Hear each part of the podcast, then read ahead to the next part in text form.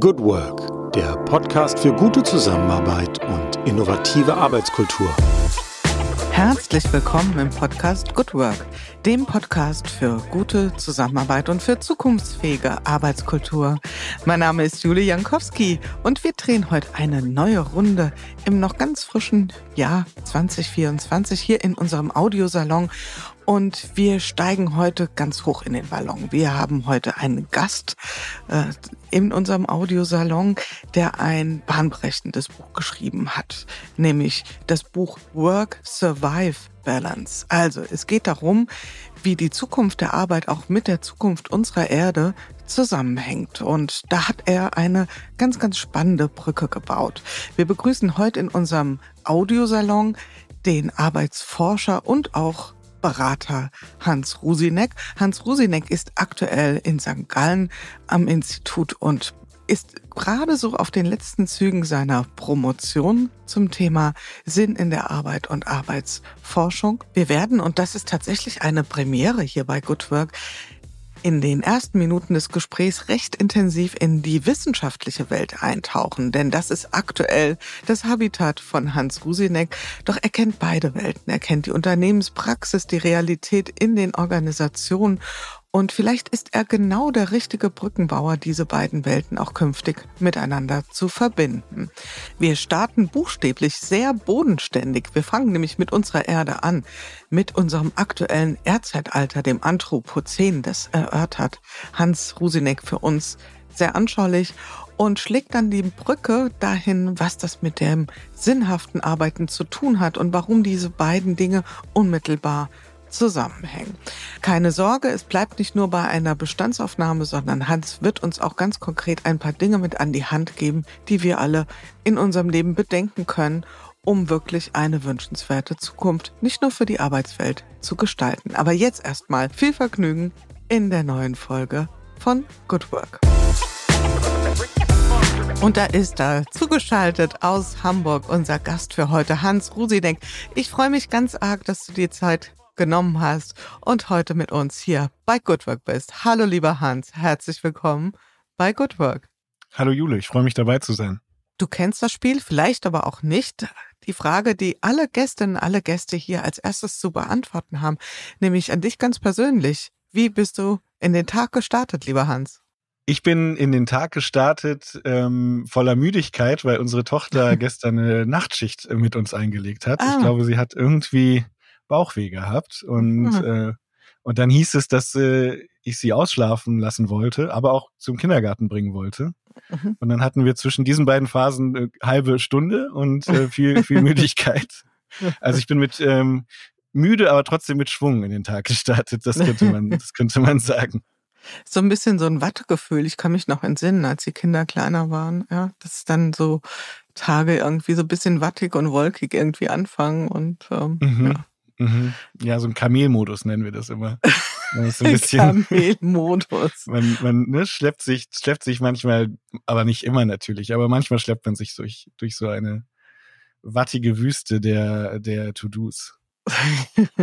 Bist du ein Mensch, der sonst so einen ganz strukturierten Tagesablauf und vor allen Dingen Tagesstart hat? Oder ähm, ist das sehr fremdbestimmt und ähm, nicht so viel Zeit für irgendwelche, ich sag jetzt mal, Morgenritualsperenzien? Also ich bin jemand, der sehr viel experimentiert damit, einen guten Zeitablauf für mich zu finden. Mhm. Ähm, und das hängt je nach Lebensphase von den Gegebenheiten ab, in, in denen ich bin und war. So.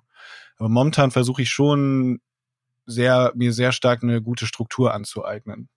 Es hat tatsächlich auch was mit dem Buch zu tun. Ich setze mich in einem Kapitel ja mit Zeit auseinander und der Sebastian Kernbach, ein Kollege von mir aus St. Gallen, der hat mir ganz schön erklärt, wie wichtig das ist, auf seine Chronobiologie zu achten. Also darauf zu achten, wann man wirklich Deep Thinking machen kann äh, und wann man lieber Sachen abarbeiten sollte. Und deswegen versuche ich zum Beispiel keine Calls vormittags zu machen, dass ich vormittags mhm. nur ähm, ja, nachdenke sozusagen. Also nicht mhm. jetzt äh, mönchshaft nachdenke, aber dass ich äh, Unterlagen vorbereite, Workshops vorbereite, schreibe ja, das, das sind solche Sachen und, und das ist schon was, wo ich mich sehr versuche nachzurichten.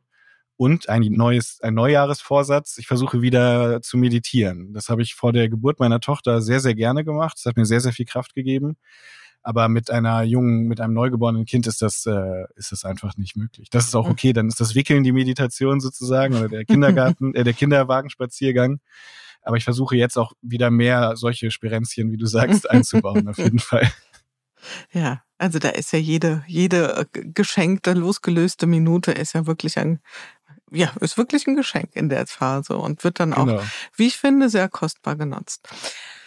Du hast mir ein Stichwort gegeben. Ich habe dich äh, gar nicht so sehr in deiner Professionswelt jetzt vorgestellt. Für diejenigen von unseren Hörerinnen und Hörern, die dich noch nicht entdeckt haben, die deinen Namen noch nicht kennen. Du bist also zum einen Autor des schon angekündigten Buchs Work Survive Balance und ähm, wir gehen darauf auch ein, logischerweise, aber nicht nur. Und du bist aktuell in St. Gallen, bist äh, mit deiner Promotion beschäftigt. Ich glaube, du bist gerade dabei, wie, wie sagtest du so schön, dich rauszupromovieren, oder? Also du bist, glaube ich, gerade so. ja, ich bin ähm, im Endspurt. Ich sage ich jetzt mal selbstbewusst, dass ich im Endspurt bin und ich schreibe das momentan runter, die Promotion. Äh, versuche alles zusammenzubringen, was ich erforscht habe. Wann wird der ungefähre, um noch ein bisschen Pressure reinzubringen, mhm, gerne, ungefähre Abgabezeitpunkt sein? Pi mal Daumen. Ich werde in diesem Sommer, so Gott will, fertig sein mit meiner Promotion.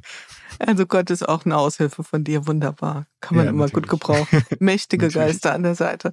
Was wirst du im August 2024 über den Januar 2024 gesagt haben oder sagen werden?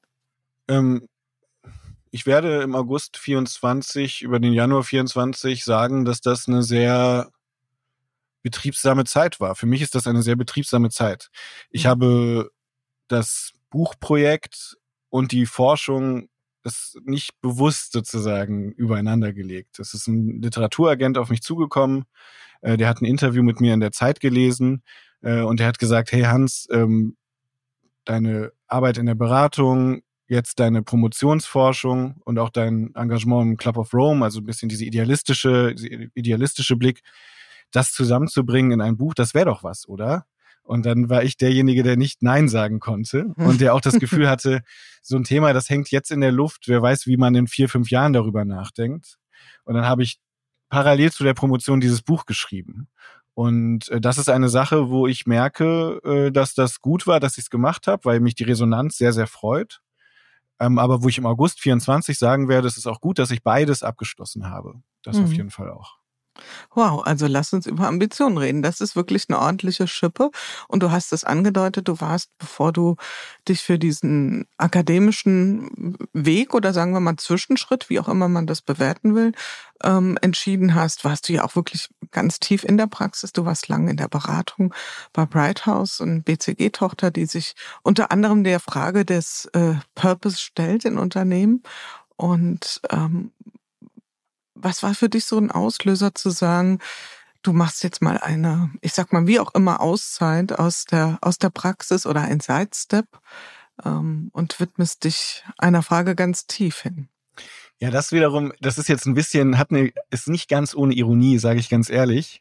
Ähm, ich wusste schon immer, dass ich ähm, promovieren möchte, und zwar, weil ich auch schon immer wusste, dass ich Vater werden möchte. Und ich habe ein wunderbares Vorbild gehabt, äh, nämlich meinen eigenen Vater, der promoviert hat, als ich auf die Welt kam und der einfach sehr viel Zeit für mich hatte, weil eine Promotion idealerweise, wenn man jetzt nicht als Chemiker oder Chemikerin im Labor ist, eine Zeit ist mit einer mit einer gewissen Flexibilität. Und ähm, und mein Vaterbild, mein Vaterideal ähm, ist schon eines, wo ich Zeit haben möchte für mein Kind. Es ist nicht unbedingt das eines jeden Beraters, würde ich mal vermuten. Mhm. Und deswegen war die Promotion und die Familienplanung etwas, was sich für mich sehr gut zusammen angefühlt hat. Ähm, und ich habe das Glück, ein Promotionsstipendium zu haben und die alle Stipendien, die vom BMBF, also vom Forschungsministerium vergeben werden, haben die Klausel drin, dass wenn man in der Zeit Vater wird oder Mutter wird, dass man das Stipendium um ein Jahr verlängert bekommt, was eine sehr, mhm. sehr schöne Sache ist. Und insofern war das ein sehr technischer, strategischer Plan, der mich in die Promotion gebracht hat, ähm, aber auch einer, der eben sehr viel mit meiner Familie zu tun hat. Dann kam der Literaturagent. aber, aber bis dahin war das eine gute Sache und es ist auch, ist auch alles sehr, sehr gut gelaufen. Aber das war sozusagen ein Treiber für mich, in die Forschung zu gehen. Und der andere war, dass ich, wie du schon sagst, bei Brighthouse mich viel mit Purpose beschäftigt habe, auch davor schon. Also das mein allererstes Beratungsprojekt war ein Purpose-Projekt. ähm, und ich das Gefühl hatte, ähm, dass ich da noch mal tiefer eintauchen möchte und auch mit einer kritischeren und wissenschaftlicheren Perspektive. Und die Zeit in St. Gallen, die ist für mich so wertvoll, weil ich das Gefühl habe, dass diese beiden Welten, also die Welten der Managementpraxis und der Managementforschung, die sind so krass unverbunden. äh, und dazwischen zu vermitteln, das ist eine, finde ich, also das ist ein Purpose, könnte man sogar sagen. Das ist eine sehr, sehr. Das ist eine Herkulesaufgabe, oder? Ja, aber es ist auch eine dankbare Aufgabe. Es gibt ähm, es gibt Themen, zum Beispiel das Thema Generationskonflikt auf der Arbeit. Ähm, oder auch das Thema, ähm, denken wir eigentlich mit dem Kopf? Also brauchen wir eigentlich nur unseren Kopf oder, oder spielt der Körper vielleicht doch eine Rolle in dem, wie wir arbeiten sollten, auch als Laptop-Arbeitende?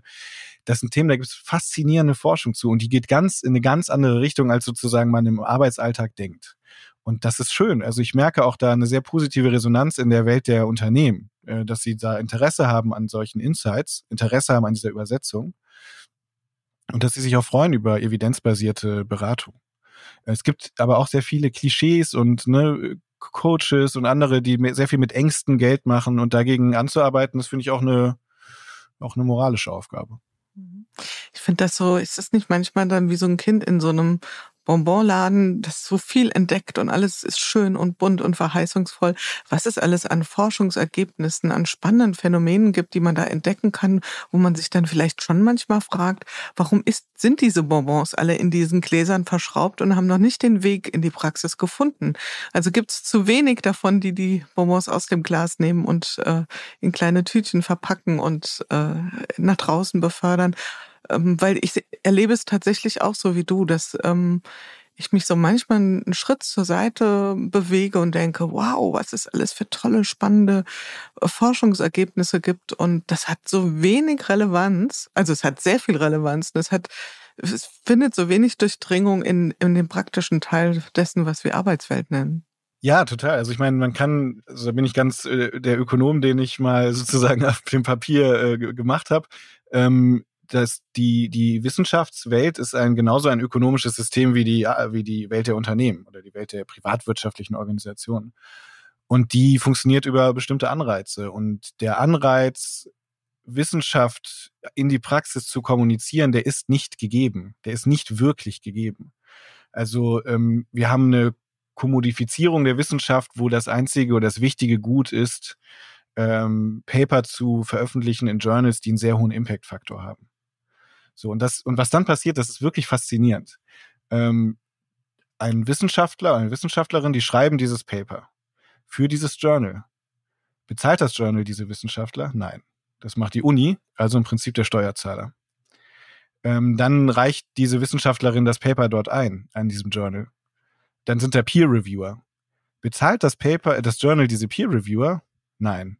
Das machen die Unis von den Peer Reviewern, also wieder die Steuerzahler. Und dann, wenn alles klappt, wird dieses Paper in diesem Top-Journal veröffentlicht. Und dann liegen diese Journals aus, digital oder analog, an Universitäten. Und dafür zahlen die Universitäten erneut wirklich sehr, sehr viel Geld. Für so ein, Ab für so ein Abo von, eine, von einem A-Journal zahlt man sehr, sehr, sehr viel Geld. Und diese, diese Anreizmechanismen, ähm, die Anreizformen in der Wissenschaft, ähm, die sind sehr stark darauf gebaut, dass man in bestimmte Metriken einzahlt, bestimmte Journals, die eben auf Abo basieren, das heißt, die sind nicht Open Source, ja, ähm, dort bestimmte Punkte sich holt. Ähm, und das macht was auf der einen Seite damit, wie hermetisch abgeriegelt die Wissenschaft ist. Und das ist nicht nur sozusagen ein Problem zwischen Wissenschaft und Praxis, sondern auch zwischen Universitäten im im Westen und im globalen Süden oder im globalen Norden und im globalen Süden, da ist das auch schon ein Problem.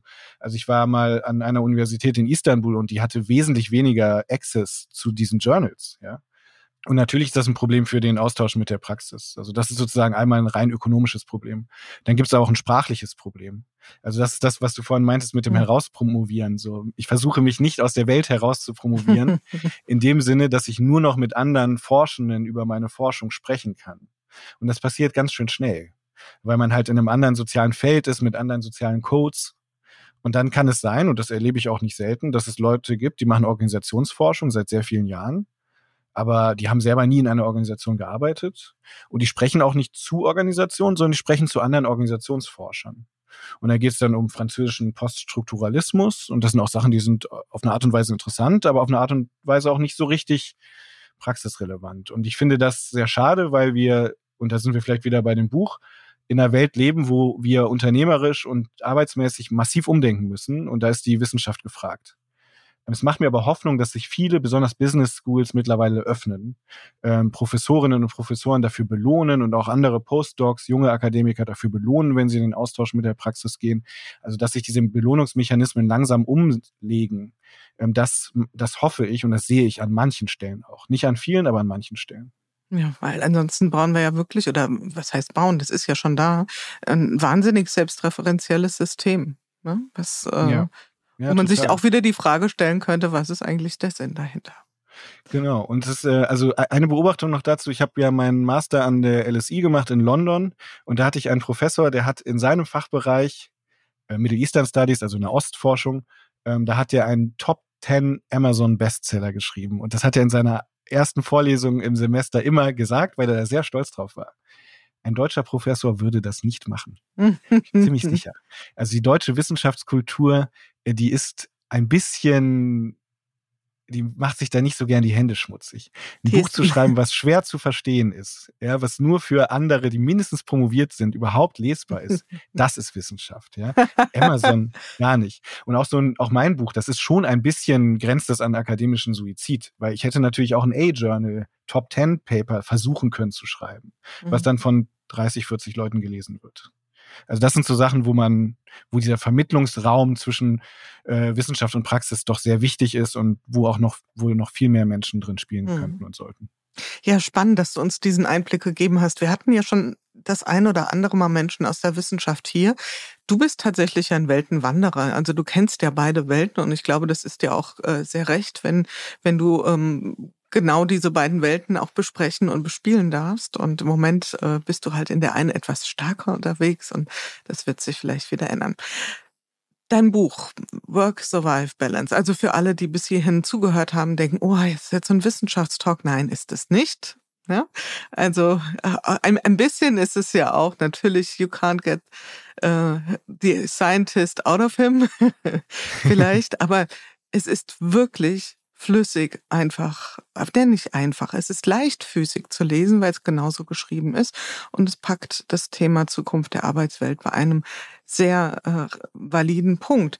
Du schreibst, warum die Zukunft der Arbeit die Zukunft unserer Erde ist. Da habe ich schon mal eine Frage. Welche Erde ist denn gemeint? Die Erde mit oder ohne Menschen? Weil die Erde wird ja weiter bestehen, oder? Ja, das ist eine sehr, sehr wichtige Frage, die du da stellst. Ähm, wir verkürzen in der Klimakrise das immer so, als würden wir die Erde retten müssen. Und das ist natürlich nicht der Fall.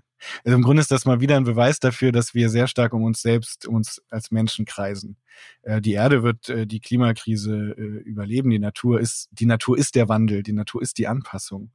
Ähm, aber es geht natürlich um unsere Existenz auf der Erde und vielleicht sogar, um das nochmal ein bisschen weniger apokalyptisch zu formulieren, auch um unsere Lebensqualität auf dieser Erde. Also ich bin nicht so ein Climate Doomer, der sagt, es geht hier um unsere absolute Vernichtung der Spezies, äh, sondern es geht um, es geht darum, mit Lebensqualität und in Frieden gemeinsam zu leben. Und das ist das, mhm. worum es mir geht. Du beschreibst darin, dass ähm, wir in einem neuen Erdzeitalter leben und da bist du ja auch nicht der Einzige und trotzdem ähm, erlebe ich jetzt gerade in, ich sag mal, unserer Bubble, dass diese Themenwelten sich wenig berühren. Also wir haben die Organisationswelt, wir hören viel in unserem Umfeld, in unserem Kontext über persönliche Entwicklung. Wir gucken vielleicht doch mal hin auf solche Phänomene wie Enkelfähigkeit. Du schaffst den Bezug. Also, du sprichst vom Anthropozän, ähm, das neue Erdzeitalter. Ich würde der guten Ordnung halber das gerne nochmal von dir so ein bisschen gefasst haben. Ähm, woran erkennen wir, dass wir in einem neuen Erdzeitalter sind, dass wir uns darin befinden? Was macht es aus, das Anthropozän? Richtig, genau, genau. Ein Erdzeitalter wird dadurch definiert, dass man bestimmte Marker findet in bestimmten Erdschichten, die zeigen, ah, hier passiert was Neues. Es gibt eine bestimmte Komplexität von Fossilien, die lässt sich erst ab einem bestimmten Zeitalter finden. Äh, dann ist damit ein neues Erdzeitalter definiert. Es gibt eine bestimmte Verteilung von Isotopen in der Atmosphäre, äh, die zeigt, dass sich da etwas verändert hat in der Atmosphäre. Und damit lässt man, damit kann man geologisch Erdzeitalter sozusagen unterscheiden. Das ist erstmal eine rein ähm, erdwissenschaftliche Übung. Das ist im Grunde erstmal nicht so wichtig für uns äh, Praktiker da draußen. Aber was interessant ist, ist, dass es immer mehr Erdsystemforscher und Geologinnen und Geologen gibt, die sagen, dass sich in den 50er Jahren bestimmte Dinge in die Erdkruste eingegraben haben, die zeigen, dass der Mensch eine prägende Kraft auf diesem Planeten ist.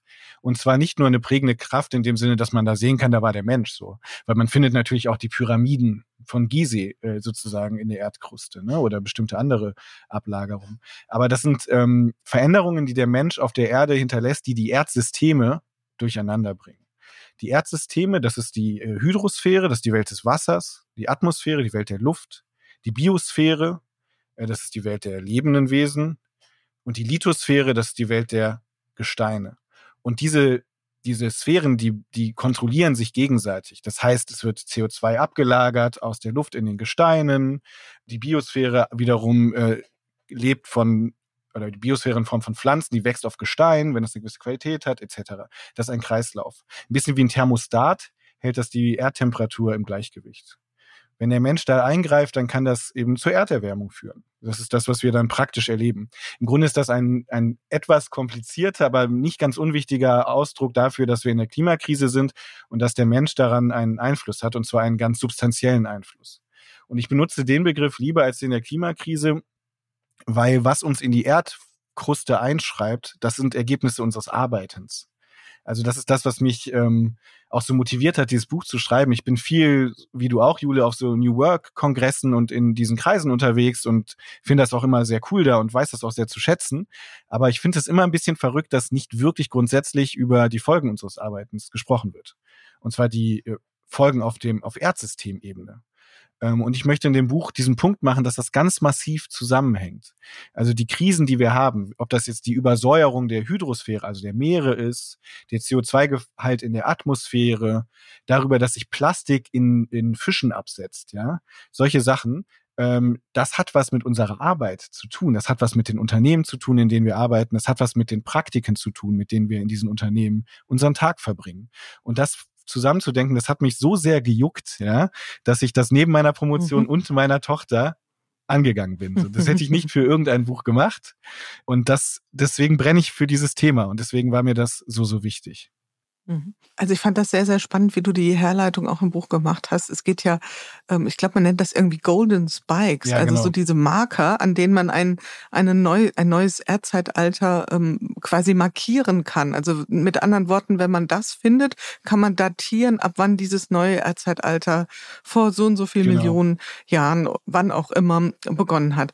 Und wann etwa datiert man das Anthropozän? Also man hat ja auch sich da, glaube ich, ganz schön drum gemüht, da so ein Golden Spike dafür zu finden, weil als ich es gelesen habe, kam bei mir auch sofort, äh, spannend, dass du es auch sagst, die Pyramiden im Kopf. Da dachte ich, naja gut, die stehen ja schon eine Weile und die sind ja ganz klar ein, ein Zeugnis äh, menschlichen Handelns und Wirkens und Arbeitens.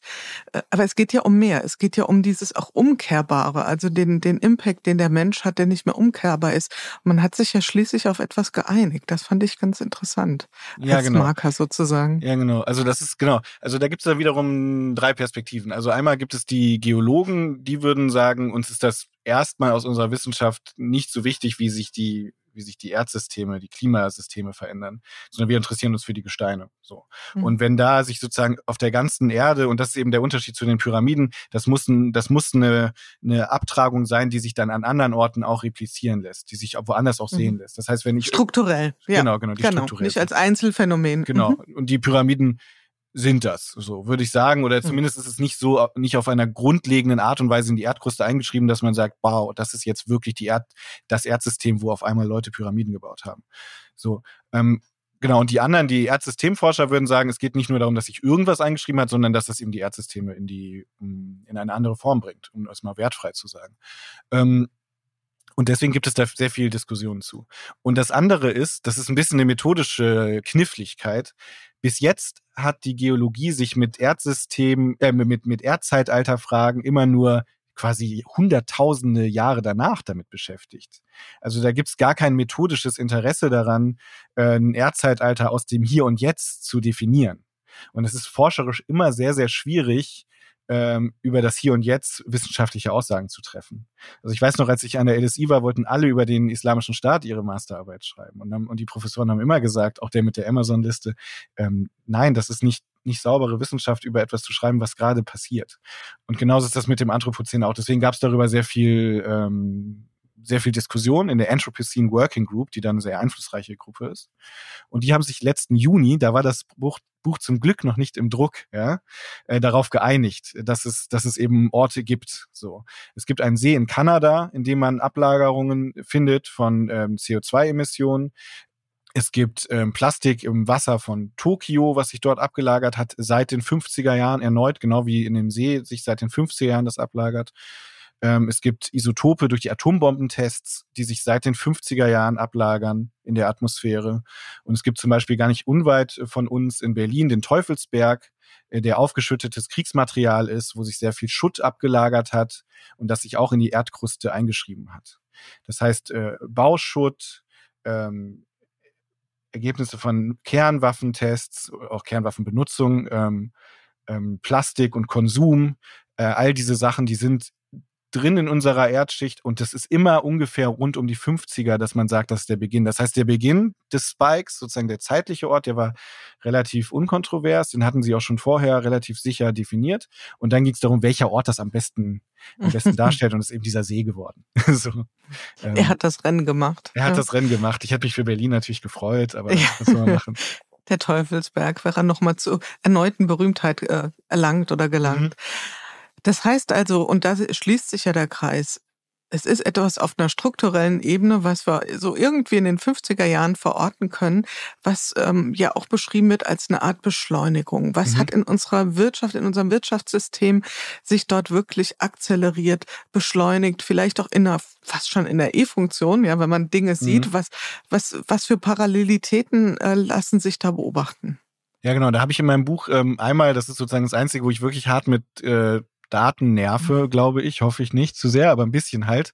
Man kann eben diese große Beschleunigung, genau, die du, die du ansprichst, ähm, ab den 50er Jahren sehen. Und wenn man sich so zwei Sets von Graphen äh, nebeneinander legt, nämlich einmal sozusagen Trends oder Bewegungen aus dem, aus dem Bereich der Natur, also die Übersäuerung von Ozeanen, der Verlust vom tropischen Regenwald, äh, die CO2-Emissionen in der Luft, ähm, der Verlust von ähm, äh, Aquakulturen. Äh, dann gibt der seit den 50er Jahren eben so eine Hockey-Form, Hockey-Stick-Form, also eine exponentielle Entwicklung. Ähm, und dann kann man aber sich auch Trends daneben legen, die rein volkswirtschaftlicher Natur sind. Also zum Beispiel, wie viel internationale Reisen wurden gemacht, wie viel Staudämme wurden gebaut, äh, wie viel, wie stark ist die urbane Bevölkerung gewachsen, wie stark wurde in andere Länder investiert, also Foreign Direct Investment. Und auch das hat genau diese parallele Form. Und damit kann man sagen, dass sozusagen die große Beschleunigung, die eine ökonomische Beschleunigung ist, ne, also auf der einen Seite unser wirtschaftlicher Erfolg, die Globalisierung, das wahnsinnige Wachstum seit den 50ern und die große Abarbeitung unserer Erde, dass die sehr stark zusammengelaufen sind. Und das ist im Grunde ja im Grunde was sehr Trauriges, weil wir durch diese, und das will ich auch auf gar keinen Fall jetzt unter den Tisch fallen lassen, wir haben durch dieses ökonomische Wachstum wahnsinnig viel an Lebensqualität und an Menschenrechten gewonnen. Also ich arbeite das in dem Buch auch aus, was Menschen in den 50er Jahren global für geringe Bildungschancen hatten, geringe Lebenserwartung hatten, äh, was Frauen für viel schlechtere Rechte hatten, ja, und andere auch. Also das war ist das ein Riesenfortschritt, der eben auch auf dieser Beschleunigung gebaut ist. Aber leider ist sozusagen dieses große Haus der Freiheiten und des Wohlstands äh, auf fossilen Brennstoffen gebaut. Das ist das, was beides verbindet. Ne? Fossile Brennstoffe. Fossile Brennstoffe haben Mobilität wahnsinnig nach vorne gebracht, Konsum wahnsinnig nach vorne gebracht. Und das ist das, was diese beiden Welten verbindet. Ich weiß nicht, ob du den Auftritt von Luisa Neubauer auf der OMR gesehen hast oder irgendwie mhm. verfolgt ja. hast. Und ähm, das, das war ja, ich pack's noch mal kurz hier, äh, fasse es noch mal kurz zusammen. Sie hat ja einen Vortrag gehalten und was wir tun sollen müssten, damit äh, sich die Dinge wirklich positiv verändern. Beziehungsweise eigentlich hat sie erstmal beschrieben, was sich alles nicht gut entwickelt und vor welchem Ausmaß an Veränderungen wir uns wirklich befinden. Kann man sich ja schon mal die Frage stellen, ah, spannend, auf der OMR, also einer Marketingmesse, ja, mhm, äh, mhm. tritt dann äh, die Galionsfigur von Fridays for Future auf, ist ja auch ein spannendes Momentum. Und sie war danach noch im Interview mit Philipp Westermeier, dem Initiator der OMR und Begründer. Und der wollte immer verstehen, wie hat sie denn das System Friday for Future so groß gemacht? Und ich fand das dann ganz, ganz spannend, dass sie immer sagte, ah, dir geht's ums Marketing. Du willst verstehen, wie ich das so uh, Big Thing gemacht habe. Und äh, da hat er dann ja, ziemlich witzig. dämlich geguckt, was ich wiederum ganz witzig fand.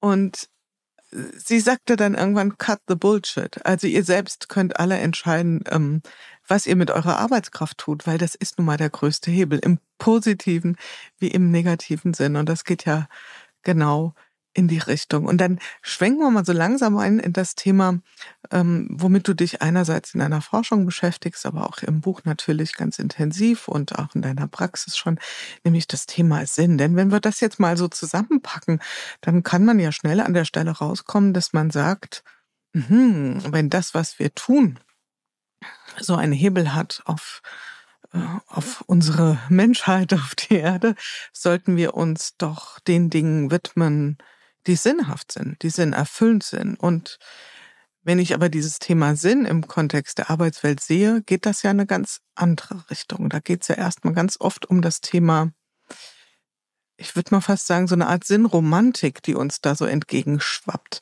Was ähm, erlebst du sowohl als Beobachter, aber auch als Mensch, der praktisch in Organisationen geht, wie das Thema Sinn, Purpose, Sinnsuche in Organisationen aktuell diskutiert wird. Ja, also ähm, was ich mache, um diesen Übergang sozusagen von der planetaren Perspektive auf die Arbeitsperspektive zu bringen, ist, dass ich mir so vier Arbeits-New Work-Typen anschaue und sage, wenn du, liebe Leserin, alle vier hast, dann kriegst du von mir ein New Work-Hoodie geschenkt. So. Weil das sind vier Typen, die sozusagen vielleicht wie diese Interview-Anekdote, die du vorhin erzählt hast, die gar nicht aus diesem industriellen Erde abarbeitenden Denken herauskommen. So. Und eine Figur dort ist der Kulturverwerter. Und der Kulturverwerter ähm, ist jemand, der im Grunde Mitarbeitende genauso als eine Ressource abarbeiten, grenzenlos abarbeiten will, wie er das mit der Erde auch gemacht hat. Human Resources. Ein sehr erkenntnisreicher Begriff, kann man an der Stelle sagen. Und, ähm, und diese, der Umgang mit Sinn, die, die, die Suche nach Sinn, die uns in der Arbeitswelt ähm, ich würde sagen, seit der ähm, Finanzkrise 2008, 2009 spätestens sehr, sehr stark begleitet. Ähm, die wird ein bisschen zur Farce gemacht an einigen Stellen, nicht an allen zum Glück, ähm, dadurch, dass man eben sagt, ah, das ist eine Ressource, Sinn ist eine Ressource. Wir können, wenn wir den Mitarbeitenden Sinn geben, kann man überhaupt Sinn geben, könnte man sich an der Stelle auch fragen, mhm. ähm, dann kriegen wir aus denen noch mehr raus. Äh, und dann machen die sich auch weniger Sorgen um das, was wir eigentlich tun. Ähm, und dann brennen die noch mehr für die Arbeit. Und dann ist vielleicht die Arbeit sogar die letzte Religion. Dann sagen die so, hey, tut mir leid, äh, Töchterchen, ich kann heute nicht nach Hause kommen. Ähm, ich bin hier von meinem Sinn erfüllt. So. Ich muss noch Sinn machen. ich muss noch Sinn machen. Genau. Und das sind so ein bisschen ähm, Entgrenzungsphänomene in der Arbeit, die auch schon seit den 70er Jahren sehr gut erforscht werden, ähm, die Arbeit ja, die Arbeit zur letzten Religion machen, die zu gierigen Organisationen führen, wie ein Organisationssoziologe das in den 70ern schon genannt hat. Ähm, und das ist ein bisschen the dark side of purpose, wenn man so will. Äh, dass man, wenn man diese Sinnpropaganda fährt, wenn man versucht, Sinn vorzuschreiben, ohne was am Status quo zu ändern, ähm, dann führt das vordergründig vielleicht dazu, dass Menschen sich noch mehr aufreiben in der Arbeit ähm, aber es führt nicht dazu, dass Menschen die kritische Distanz zu der Arbeit haben, die sie auch brauchen, um die Arbeit besser zu machen. Weil in der Wissensarbeit und überhaupt in der Arbeit brauchen wir entspannte, ausgeglichene Menschen, die verantwortungsvoll handeln können. Und je mehr wir Arbeit zur letzten Religion erklären, desto mehr ziehen wir uns, infantilisieren wir unsere Arbeitswelt und das hilft uns ja nicht. Das macht uns nicht innovativ, das macht uns nicht ähm, zukunftssicher, äh, das sorgt für sehr kurzfristige Gewinne und das hat dieser Kulturverwerter nicht nur, wenn es ihm um so eine sehr flache Vorstellung von Sinn geht, ähm, vor, ähm, sondern auch wenn er zum Beispiel seine Firma Familie nennt. So. Also wenn wir, wenn, wenn wir Mitarbeiter als Familie bezeichnen oder als Tribe, dann hat das auch solche Entgrenzungsdynamiken, äh, die dann dazu führen, dass man ähm, sich nicht so gut von der Arbeit abgrenzen kann und dass man eben mehr als Ressource gesehen wird. Äh, man mag sich dann vielleicht denken, ja, wenn man äh, eine Familie hat, dann wird in der Familie wird man auch keinen Betriebsrat gründen. In der Familie redet man auch nicht über Überstunden. Ne? Und wenn man seine Mitarbeiter aber äh, Familie nennt, dann darf man sich nicht wundern, wenn die sich wie Kinder benehmen. Ne? Das heißt, man, man verflacht die, äh, man äh, schneidet die sich zurecht. Ähm, und das finde ich, halte ich für übergriffig und für gefährlich und auch für nicht humanistisch ähm, und auch nicht für Good Work, um mal bei deinem Podcast-Titel zu sein. Ähm, und das ist sozusagen die dunkle Seite von Purpose. Aber natürlich nicht die einzige, aber eine, die ich doch sehr stark auch beobachte. Mhm. Ich hatte Fritz Simon hier auch zu Gast als Gesprächspartner, mhm. der Systemtheoretiker, und der sagte, ähm, also wenn Unternehmen anfangen, von Familie zu sprechen, dann Beine in die Hand. Denn ja. äh, das ist dann oft die Excuse dafür, weniger zu zahlen. Ja, also sozusagen auch so ja. eine, so ein, es geziemt sich nicht, ja, in, in der Familie, äh, dieses Transaktionale, was ja Arbeit am Ende doch auch irgendwo ist, äh, überhaupt in den Raum zu bringen und zu sagen, hier, äh, ich habe jetzt aber so und so viel Überstunden oder wie sieht's mal aus mit der Gehaltserhöhung und so weiter und so fort. Und diese ganzen Übergriffigkeiten, die du jetzt auch ähm, erwähnt hast. Die vier Typen, ich habe mitgezählt, das waren noch nicht alle, oder? Nee, das waren nicht alle, genau. Ähm, es gibt die Techno-Utopistin, das ist die, die sagt, wir brauchen einfach nur eine bessere App, um den Planeten zu retten, so. Oder wir brauchen ähm, hier Techno Technologie first, Bedenken second, ja.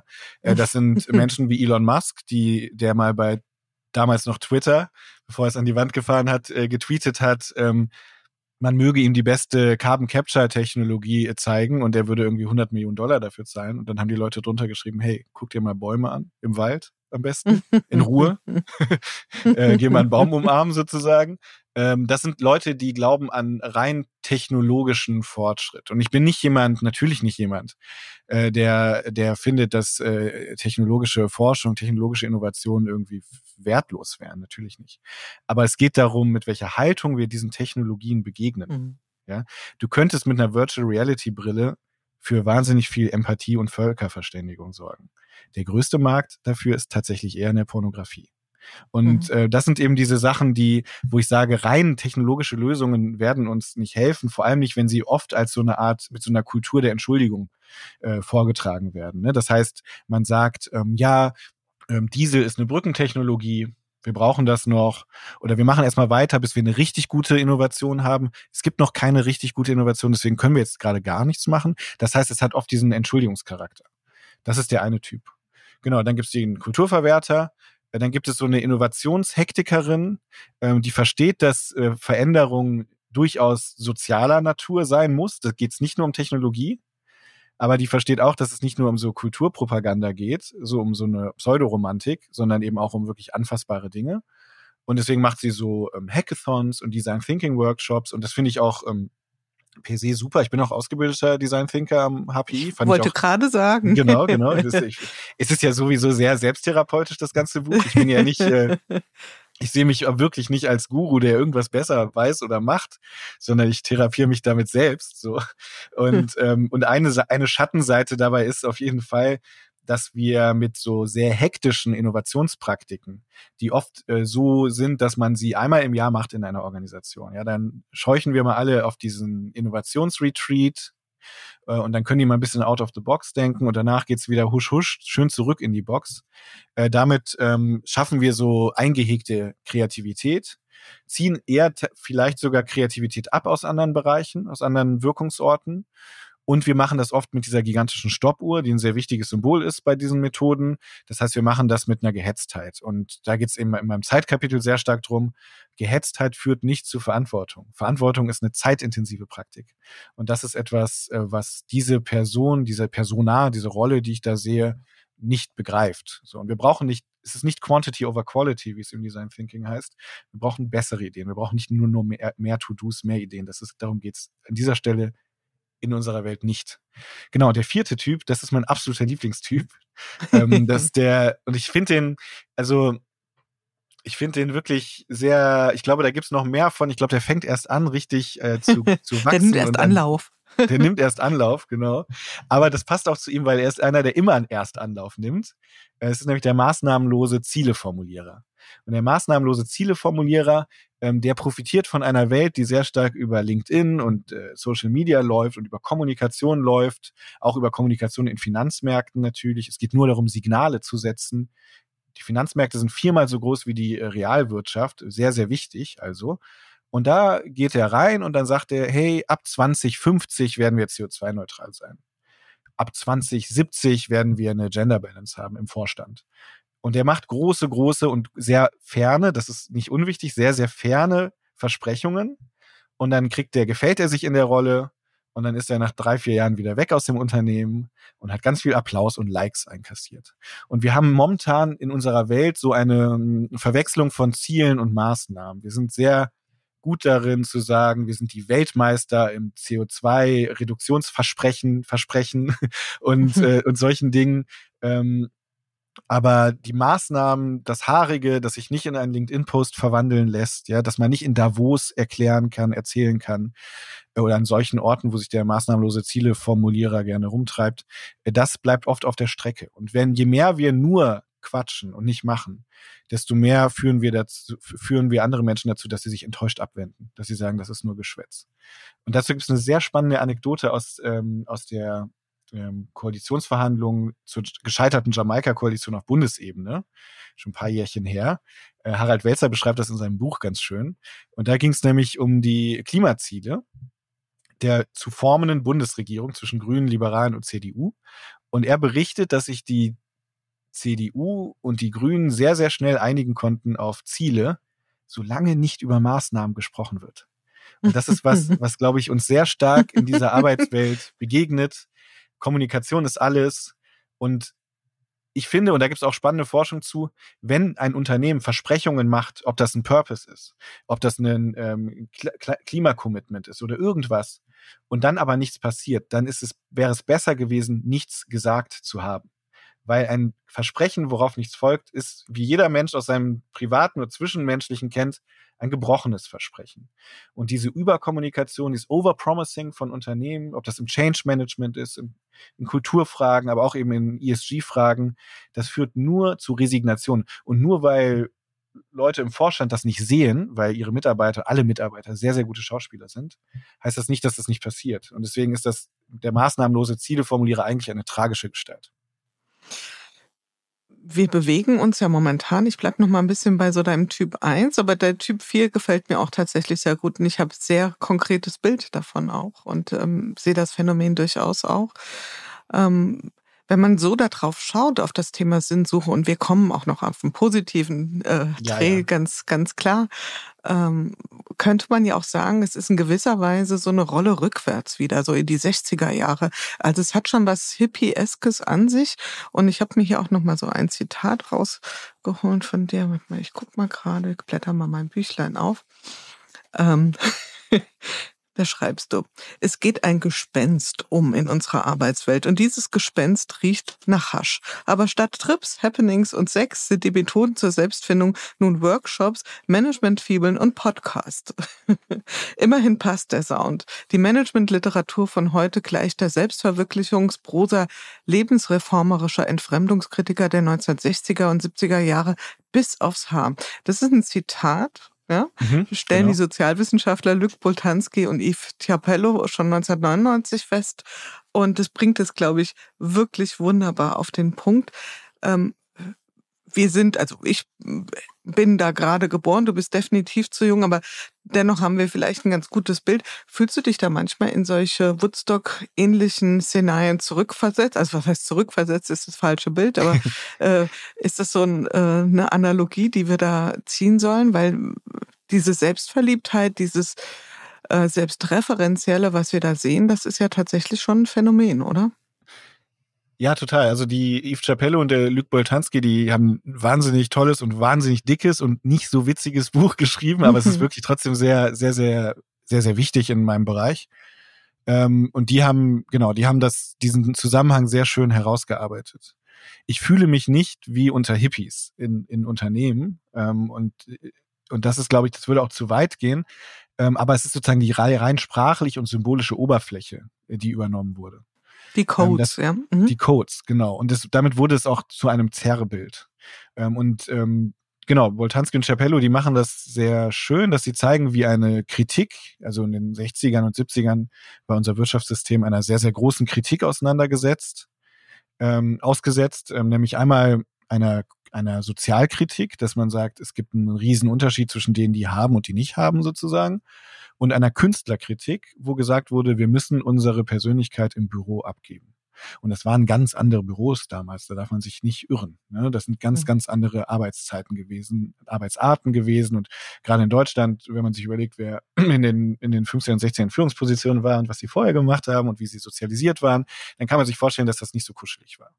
Und deswegen war die Kritik natürlich auch vollkommen berechtigt. Und dann haben ähm, Boltanski und Chapello so 40 Jahre danach eben gezeigt, okay, der Kapitalismus hat diese Kritik ziemlich clever aufgenommen. Die Sozialkritik nicht so sehr, die wurde in den globalen Süden verlagert. Wir sehen diese Unterschiede einfach nicht mehr so stark. Ähm, und die Künstlerkritik aber sehr stark. Denn, genau wie das in dem Zitat gesagt wird, die Managementliteratur hat diese Codes übernommen. Äh, das heißt, wir finden jetzt Menschen, die sich in ihrer Rolle als Account Managerin komplett selbst entdecken wollen. Äh, da gibt es Menschen, die wollen von ihrem innersten Inneren herausführen. Ja, ähm, das sind, da fragt man sich, was, was soll das eigentlich bedeuten? Oder hast du schon mal jemanden getroffen, der sein Selbst entdeckt hat? Und wo, wo war das eigentlich vorher versteckt? Und was passiert dann eigentlich, wenn es selbst entdeckt ist? So. Das das ja, genau. Das sind bestimmte äh, Mythen, die sehr stark, genau, wie du schon sagst, ein sehr egoistisches Sinnverständnis äh, haben ähm, und die, ähm, die einen nicht wirklich zu einer sozialen Verantwortung bringen und ich würde auch sagen, nicht wirklich zu einer Sinnerfahrung. Und es gibt aber einen Unterschied zwischen den Hippies und den sozusagen purpose-driven Leaders of today. Ähm, wenn ein Hippie in, in Deutschland in den späten 60ern, frühen 70ern eben sein komplettes Selbst entdecken wollte. Äh, dann hat er eine Selbstversorgerkommune aufgemacht, vielleicht im Wendland oder, oder wo auch immer, äh, und hat da sein eigenes Zeug angebaut, sein eigenes Zeug geraucht wahrscheinlich auch. Mhm. Und dann hat er, ist er so seinem, seine, hat er sein Ich auf solche Art und Weise vertieft. Das ist denen dann oft um die Ohren geflogen, weil es ganz schön egoistisch war und auch oft überraschend äh, sexistisch dafür, dass sie so progressiv waren. Äh, aber ja, was er niemals machen würde, ist, dass er zur Arbeit gehen würde in eine Firma. Und jetzt heute, und das schreibt äh, Andreas Reckwitz, ein Soziologe, sehr schön, heute geht es um erfolgreiche Selbstverwirklichung. Das heißt, es geht gar nicht darum, dass ich nur mein Selbst verwirkliche, nur meinen Sinn finde. Nein, ich muss damit auch meinen Lohn maximieren können. Das heißt, die Manager von heute, die wollen ja nicht einfach nur ähm, ihr Ich äh, vertiefen, einfach nur aus ihrem Innersten heraus leben. Nein, nein, die wollen das in einer sehr, sehr ertragreichen Art und Weise machen. Und das ist ein Double Bind, den wir erleben. Es reicht nicht mehr nur Geld zu verdienen oder ordentlichen Job zu machen, guten Job zu machen, sondern ich muss damit auch irgendwas Inneres in mir in eine Schwingung bringen, die diesen Hippie nachhallgerecht wird, ja. Aber es reicht natürlich nicht nur, wie ein Hippie nach seinem Selbst zu suchen, weil dann wäre man ja ganz schön Low-Performer und verarmt und etc., kann nicht so viel konsumieren. Nein, ich muss diese andere Seite auch schaffen. Und das ist ein Spannungsfeld, was mir auch in der empirischen Forschung sehr stark begegnet. Ähm, und das ist was, was uns überfrachtet. Die Arbeit ist wahnsinnig überfrachtet von solchen Bedürfnissen. Und äh, sinnvoll finde ich das auch nicht. Mhm. Also eigentlich im, im Sinne meritokratische Gesellschaft, die wir da beschreiben, ja, im, im, also wirklich diese Leistungsoptimierung auch auf das Thema Sinnsuche übertragen und wie du auch sagst, das eine allein reicht nicht mehr. Es reicht nicht, dass du einfach nur gutes Geld verdienst. Es reicht auch nicht, dass du nur deinen Sinn gefunden hast, sondern du sollst bitteschön das Optimum aus dir, aus deinem Leben rausholen. Und das ist ja ähm, unter Umständen eine ganz schön fiese Fußfessel, die wir uns da selbst umlegen, oder? Ja, absolut. Und ich finde das jetzt auch, wie du das formulierst, sehr äh, erhellend, weil man schon merkt, dass äh, die, die Denkmuster, die auf diese Sinnfrage angewendet werden, die kommen eigentlich immer aus einer Ecke. Also es geht darum, sich Sinn verfügbar zu machen. Es wird ja oft dann darüber gesprochen, hast du deinen Purpose schon gefunden?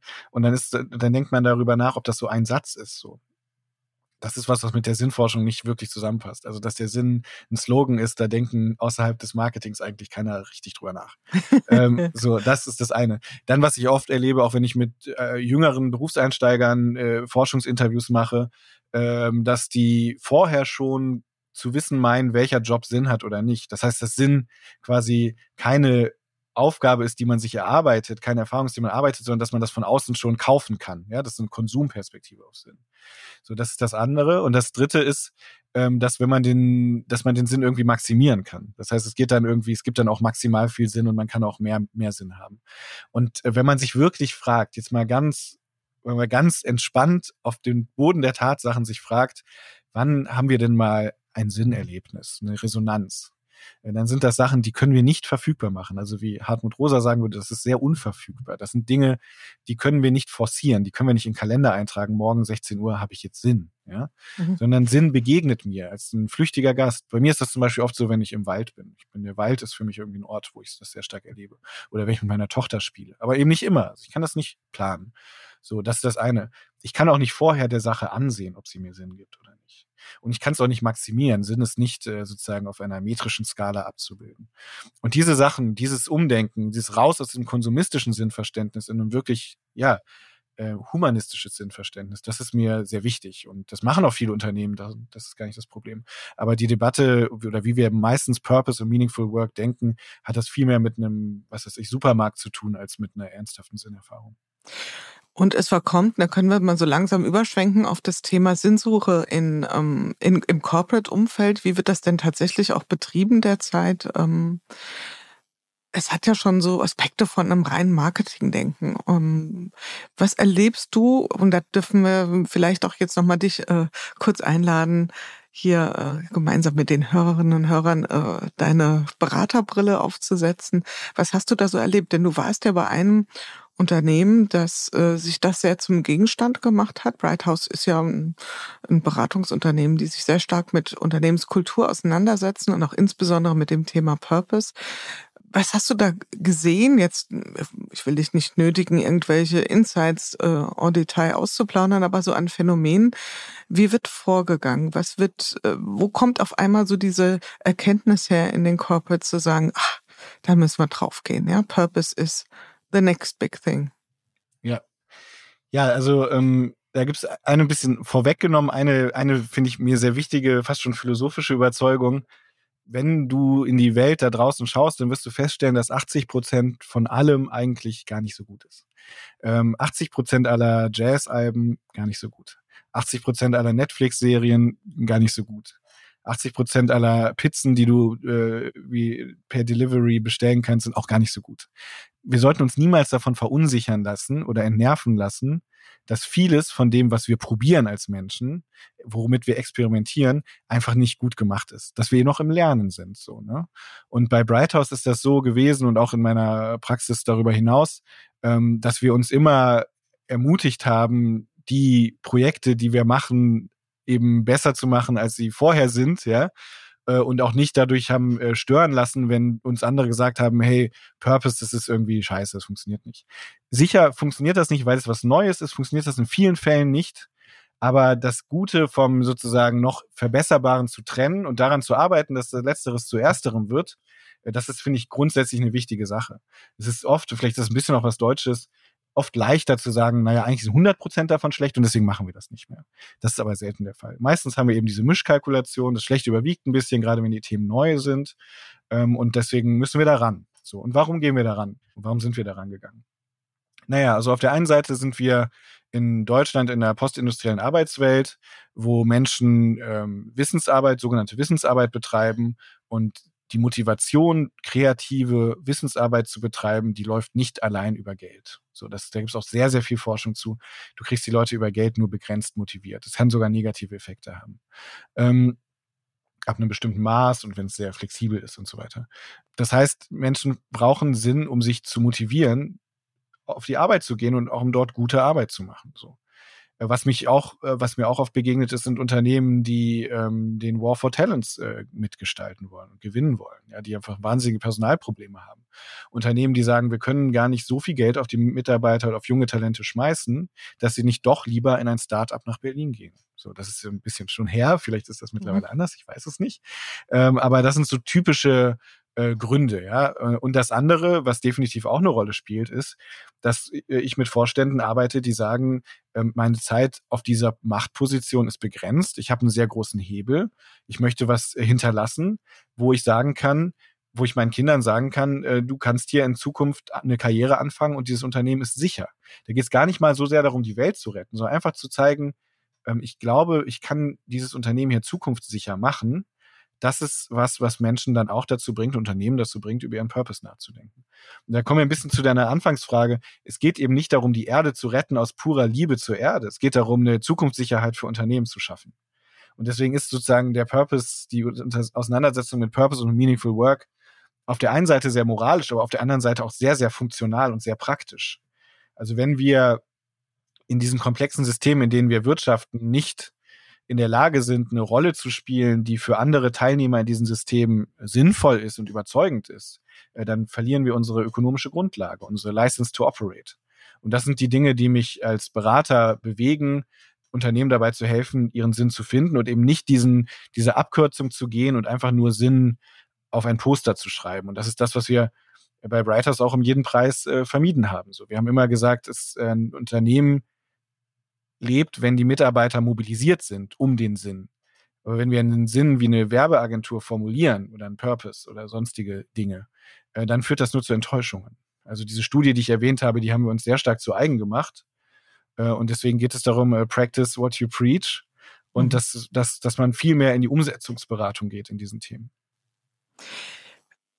Wäre es dann nicht auch smart zu sagen, man denkt da durchaus so von zwei Seiten, also denkt dual, dass man sagt, wir als Unternehmen verschreiben uns diesem oder jenem Purpose mit wohlwissend, dass der vielleicht nie final so gesetzt sein kann, wie du ja auch schon ausgeführt hast.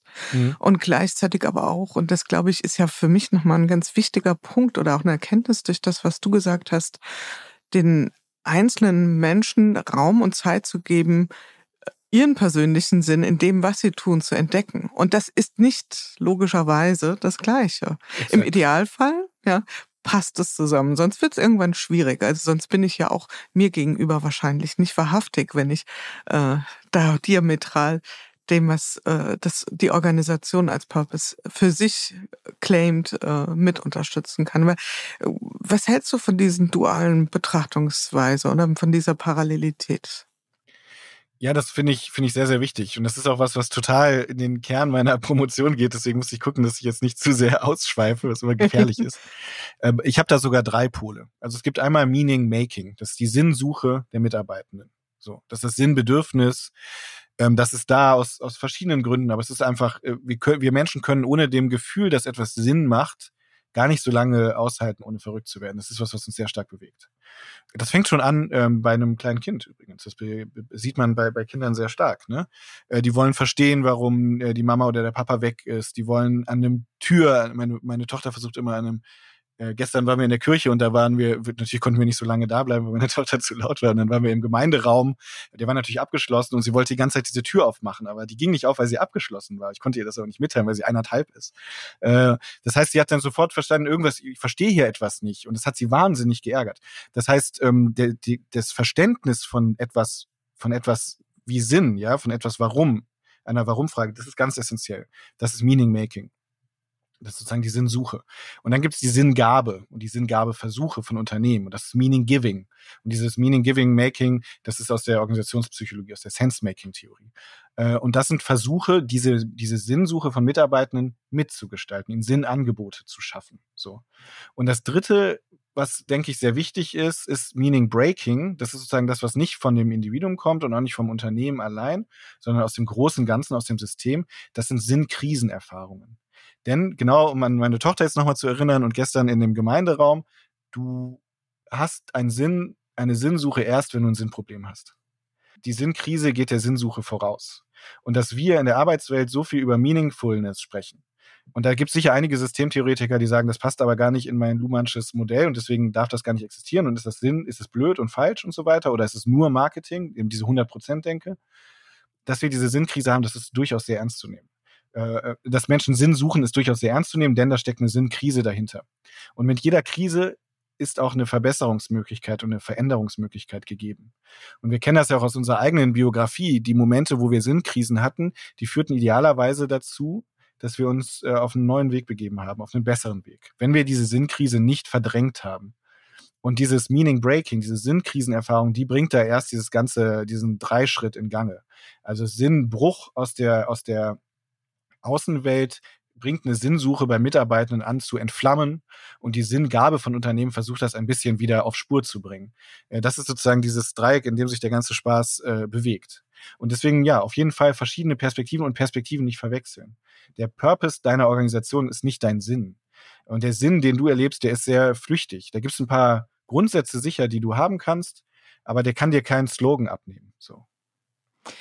Wenn wir das jetzt mal so zusammenpacken, deine, die Blicke, die wir auf das Thema Sinn, hm, ähm, Sense Making, Sense Breaking, wenn wir aber auch deine vier Typen nochmal zusammenpacken und unsere Ausgangsfrage, nämlich das Survive, also Survive der Erde mit Menschen in einer lebenswerten ähm, Umgebung, du wirst es dir vorstellen können, die Menschen wollen jetzt natürlich auch ein paar Antworten haben, ein paar Ideen, ein paar Lösungsansätze.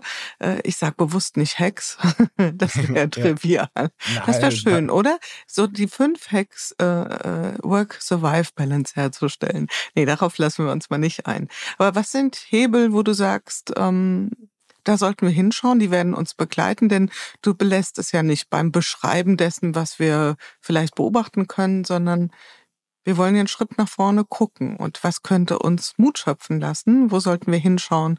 Was sind gute, wirksame Hebel? Ja, sehr gerne. Also mir ist das in dem Buch und auch in meiner Arbeit sehr wichtig, natürlich nicht nur zu meckern, sondern eben auch, auch gerne Hacks an geeigneten Stellen äh, mitzuteilen oder mit anderen auch darüber zu sprechen. Ähm, und äh, da gibt es ganz schön viel, finde ich. Ähm, also einmal, den einen hatte ich vielleicht schon ein bisschen angedeutet, Sinnkrisen zulassen.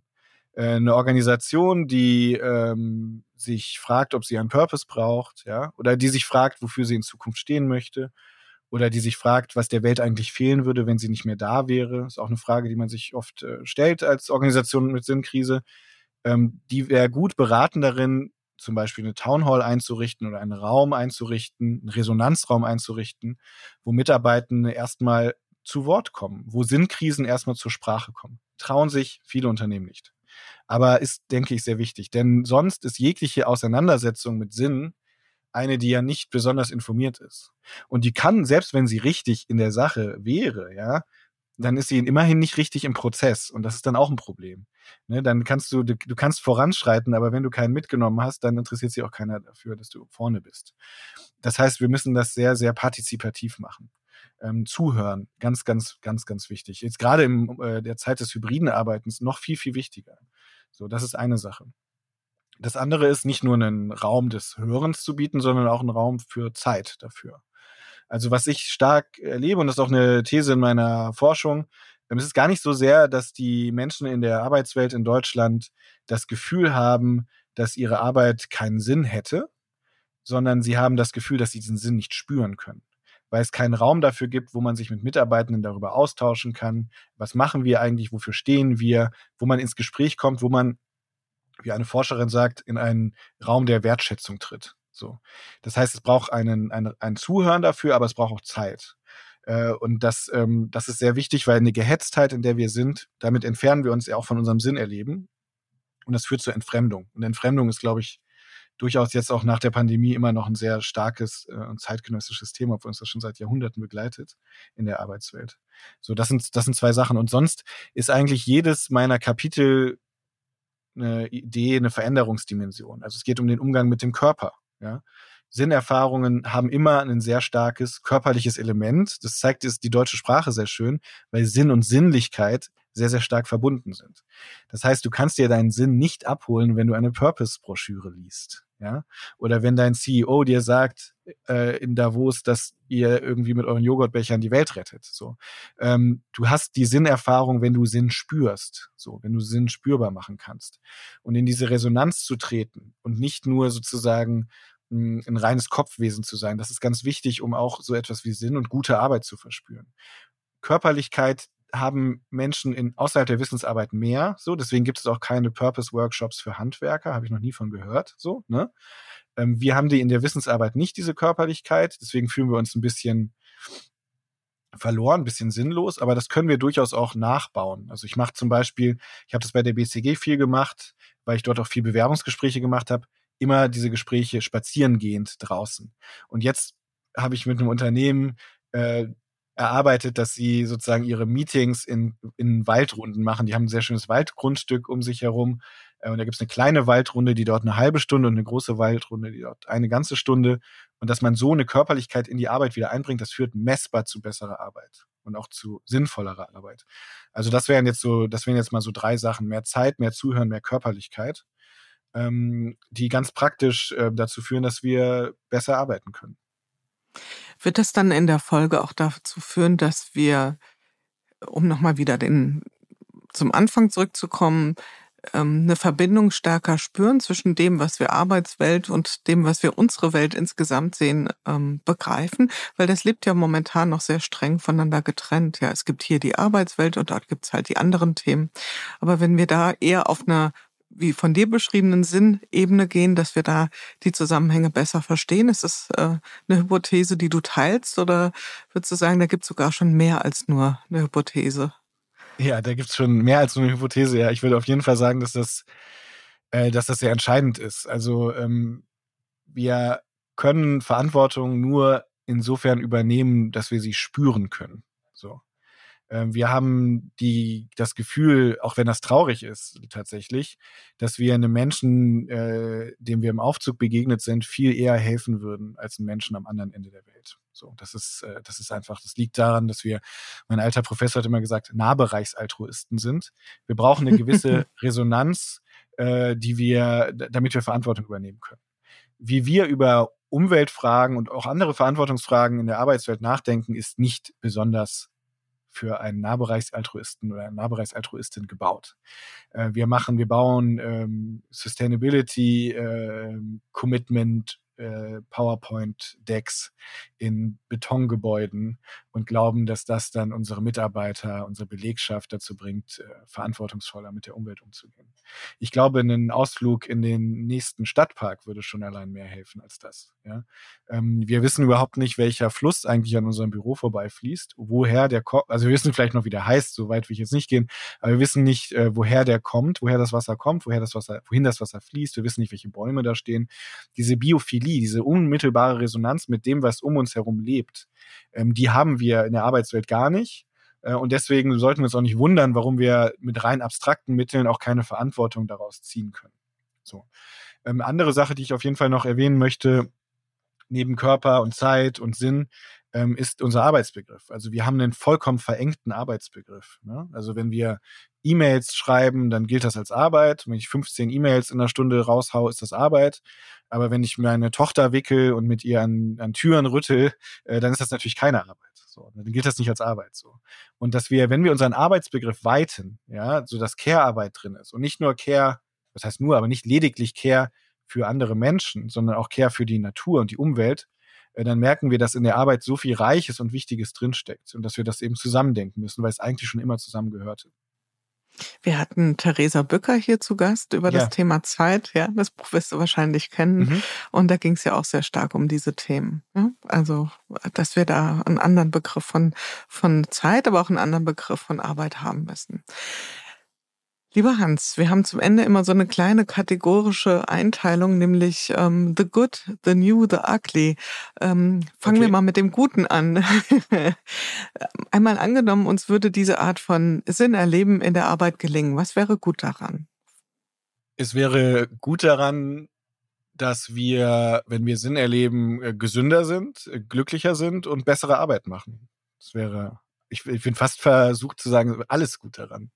Sind, das ist ein tiefer Treiber unserer Existenz, äh, Sinn zu suchen. Und wenn wir Sinn suchen dann äh, und finden, dann müssen wir den, müssen wir die, müssen wir andere Marotten auch nicht mehr verfolgen. Dann müssen wir nicht mehr so viel konsumieren, nicht mehr so aggressiv zueinander sein, nicht mehr so gehetzt sein. Alles wäre gut ja. Damit hätten wir schon das Akli quasi hinter uns gebracht, weil das würden wir überwinden. Und was wäre das Neue daran? Wenn wir dieses Sinnerleben wirklich ähm, spüren könnten in unserer Arbeitswelt. Ja, das Neue daran ist, dass wir, wenn wir Sinnkrisen haben, wenn wir uns Sinnfragen stellen, dass es da ja immer um Probleme geht. Um sogenannte Lebensformprobleme. Da will ich jetzt nicht zu sehr reingehen, sonst habe ich mhm. Äh, diesen Podcast total gehijackt. Aber es sind bestimmte Probleme, die wir haben, die uns sehr auf eine sehr tiefe Art und Weise berühren. Etwas funktioniert nicht mehr für uns. So, es funktioniert praktisch nicht, Ne? Aber es funktioniert auch irgendwie moralisch. Es fühlt sich nicht mehr richtig an, sagen wir dann. Und wenn wir sinnvolle Arbeit machen, dann haben wir diese Probleme gelöst. Eine große Sinnkrise in dieser Welt ist die Umweltkrise, ist die Klimakrise. Viele Menschen in großen Konzernen stehen vor der Sinnkrise eben aus diesem Grund. Das Neue, wenn wir sinnvolle Arbeit haben, ist nicht nur, dass das irgendein Happy Feel Good Thema ist, sondern dass wir damit auch diese Probleme lösen. Denn wenn sich die Arbeit für uns besser anfühlt, wenn sie sich für uns wirklich sinnvoll anfühlt und nicht nur oberflächlich sinnvoll anfühlt, dann wird das nur sein, indem wir eine Lösung gefunden haben, die dazu führt, dass wir verantwortungsvoller wirtschaften. Das heißt, Sinnsuche, das ist nicht irgendein ESO-Hobby, das ist ein ganz wichtiger Problemlösungsmechanismus. Die Sinnkrise, die wir alle in unseren Biografien an diversen Stellen mal haben und durchgehen müssen, das ist im Grunde eine Reparatursoftware für unser Leben. Und diese Sinnkrise in der Arbeitswelt, kollektiv gedacht, das ist auch der Aufruf dafür, dass wir unsere Reparatursoftware in Gang bringen, dass wir zu besseren Problemlösungen voranschreiten in der Arbeitswelt und dafür in eine Resonanz kommen und einander zuhören und besser arbeiten, besser wirtschaften werden. Ein wunderbares Schlusswort. Ich danke dir, lieber Hans, für diese schönen Ausführungen, dass echtes Sinnerleben auch eine Bezogenheit herstellt, nicht nur zwischen uns Menschen als sozialen Phänomen, sondern vor allen Dingen auch zu unserer gesamten Welt, dass wir da einen echten großen Hebel entdecken können für das Thema Work, Survive, Balance. Ja, dass wir eine zukunftsfähige Welt schaffen auf einer Erde, die wir retten wollen mit Menschen und nicht nur die Erde für sich selbst. Und in diesem Sinne, es war ein sehr, sehr schönes Jahresauftaktgespräch ähm, oder ein Ausblickgespräch, muss man sagen. Und ich freue mich, wenn wir uns hier wiedersehen. Erstmal alles Gute für die letzten Meter auf deiner Promotion. Vielen Dank, lieber Hans. Ja, das war es wieder im Podcast Good Work in unserem Good Work Salon. Wenn euch die Art der Gespräche gefallen, wenn ihr Freude daran habt, etwas tiefer in die Themen einzutauchen, spannende Geschichten zu hören und Transformationserfahrungen live mitzuerleben, dann schaltet ein, hinterlasst ein Abonnement. Ihr findet den Podcast überall dort, wo man üblicherweise Podcast findet. Das heißt bei Apple, bei Spotify, seit kürzerer Zeit auch bei YouTube. Ich freue mich auf jeden Fall, wenn ihr wieder einschaltet und freue mich auch über Nachrichten auf allen möglichen Kanälen von euch. Und bis dahin, passt gut auf euch auf. Eure Jule Jankowski.